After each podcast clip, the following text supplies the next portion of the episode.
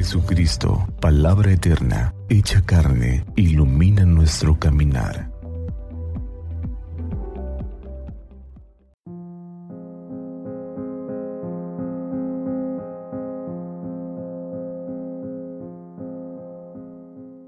Miércoles 8 de noviembre del Santo Evangelio según San Lucas.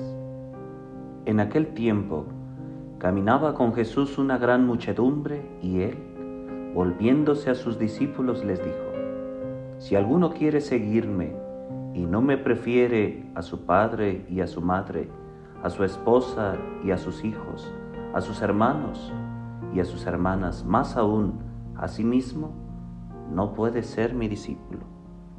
Y el que no carga su cruz y me sigue, no puede ser mi discípulo.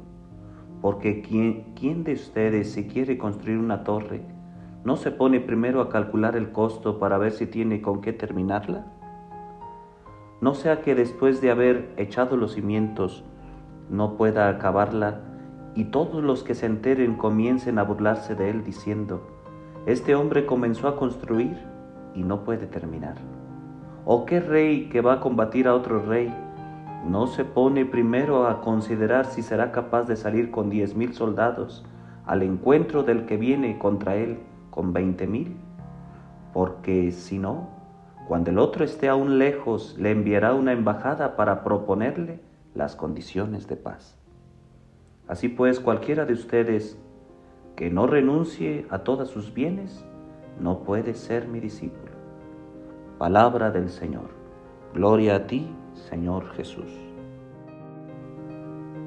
Bendecido día familia. Hoy el Evangelio nos invita a reflexionar sobre cómo seguimos a Jesús. Jesús quiere que le sigamos de manera libre, que no tengamos apegos ni a la familia, a los padres, a los hermanos, a las cosas, ni apegos a nosotros mismos, nuestra forma de pensar y sentir. Nos quiere discípulos libres que carguemos con su cruz y que sepamos que seguir a Jesús va a implicar renuncias, renuncias a todo aquello que nos esclaviza.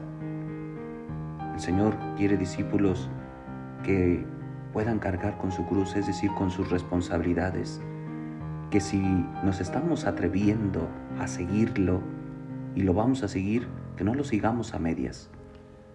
El seguimiento de Jesús implica cargar la cruz, implica calcular nuestras fuerzas como la parábola de la construcción de la torre, para no quedarnos a medias siempre en nuestra manera de seguirlo, o como aquel rey que va a salir a la batalla y tiene que calcular sus fuerzas, sus soldados, para saber si va a ganar. El Señor nos invita a seguirlo, pero a seguirlo en libertad. Y para ello tenemos que discernir muy bien cómo están nuestras fuerzas para la misión. El Señor nos pide que no lo pongamos en segundo lugar. En el corazón del ser humano solamente hay un trono. Y en ese trono o gobiernas tú y tomas las decisiones según tu voluntad en todas las áreas de tu vida, o te haces un lado y, le dejas el lugar a Jesús para que Él sea el amo, el Señor de tu vida y que Él ilumine todas las decisiones que tomas, para que Él sea el que gobierne, el que jale los hilos de tu vida. Pero para eso tenemos que bajarnos, tenemos que seguirlos. El verdadero discípulo se deja acompañar y siempre está dispuesto a dejar aquello que le impide seguir a Jesús. Yo te hago esta pregunta.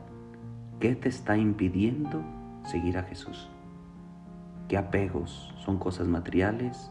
¿Son trabajos? ¿Es la familia? Porque a veces la familia nos limita a no acercarnos a Jesús. Es más, son los primeros que nos desacreditan para no continuar en el seguimiento. ¿Qué estás dispuesto a dejar para seguir a Jesús? Bendecido día familia.